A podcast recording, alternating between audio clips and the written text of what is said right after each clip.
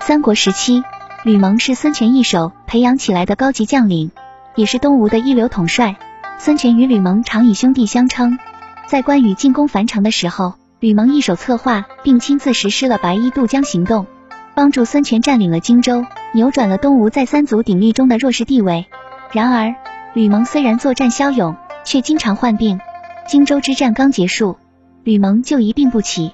为了给吕蒙治病，孙权亲自把吕蒙接到自己的大殿住下，并向全国征询名医。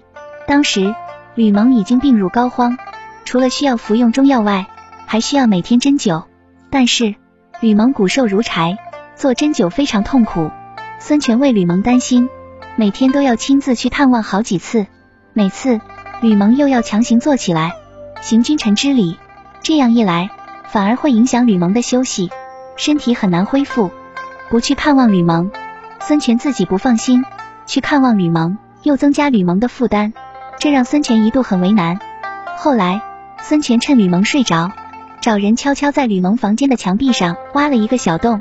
每天，孙权都不再亲自去看望吕蒙，而是通过这个小洞偷看。如果吕蒙表情放松，能吃点东西。孙权自己也眉开眼笑，喜形于色。如果吕蒙表情痛苦，或者吃不下饭，孙权自己也夜不能寐。从挖这个小洞到吕蒙病逝，足有三个多月。孙权也通过这个小洞偷窥了三个多月。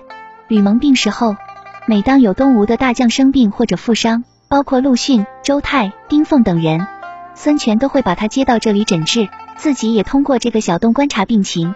后人就把这面墙叫做窥视墙。有人不知道孙权挖这个小洞的缘由，就问孙权：既然主公那么关心他们，为什么不亲自去看望他们？至少也能让他们知道主公在牵挂他们，这样他们才会更加为主公卖命。孙权回答说：我关心他们，并不是为了让他们知道，而是要从内心深处去真正的关心他们。如果因这份关心而增加了他们的负担，那样就不好了。不能因关心而增加他们的负担。这句话是多么感人。也正因为孙权这份发自内心的关心，让东吴集团的文武官员团结一心，众志成城，在江东这个偏僻的地方完成了帝业。